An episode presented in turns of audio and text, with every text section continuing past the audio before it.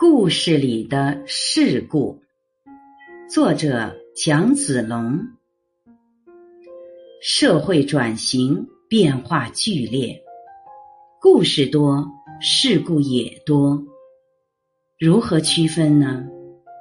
正如婚外恋在文学作品中是故事，在现实生活中就是一场事故。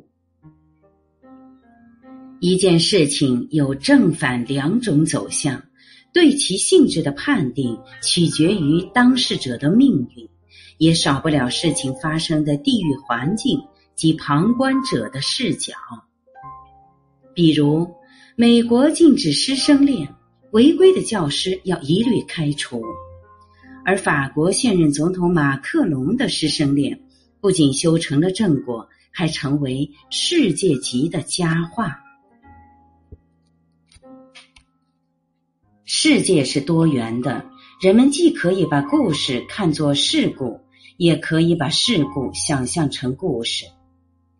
一般来说，故事有多精彩，事故就有多惨烈。二零一八年，有媒体报道，三十一岁的郭某和四十二岁的顾某是某智障人士服务机构艺术团的男一号和女一号。双双坠入爱河，但双方父母并不支持他们的爱情，理由是他们一个有智力残疾，一个患有唐氏综合症。家长认为，爱是要瞻前顾后的，他们连自己都照顾不了，又如何担当起家的责任呢？美国少年雅各布·巴内特。两岁时被查出患有孤独症，而他的智商比爱因斯坦还高。如今刚十二岁，就已经开始攻读博士学位。美国印第安纳大学还为他提供了一个研究员的职位。他的研究方向主要集中在宇宙大爆炸学说上。但他的母亲非常担心的说。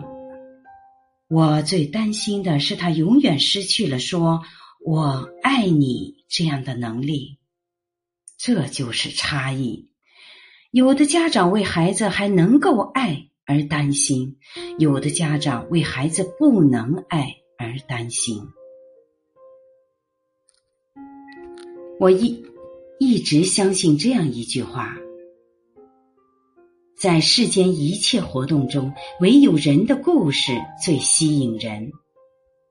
这其中有古人、今人、圣人、凡人、能人和奇人。他们之所以打动我，并与文学连接在一起，是他们的生命中那不同寻常的特质，以及他们人生轨迹的传奇性。巴尔扎克。有这样一句话：“一代人的人生就是一出有着四五千名优秀角色的戏剧。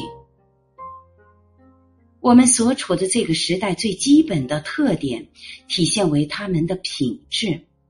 了解他们，有助于更深刻的理解这个时代。于是，我要尽最大的努力，真诚而温暖的记下他们。”读报纸的时候，看到一南一北、一小一老两个人的故事，都是让人半夜睡不着觉的故事。我心里有万千滋味，有凄凉，也有感动。重庆市巴南区界石镇的一名八岁男孩，夜里三点独自在街上溜达。原因是家里的大人外出赚钱，他一个人在家害怕。想到学校里有老师和同学，就半夜去上学。出了家门，才想起学校还没开门，只好在大街上磨蹭。沈阳七十四岁的王忠臣，每天凌晨两点就起床照顾七十五岁瘫痪在床的妻子。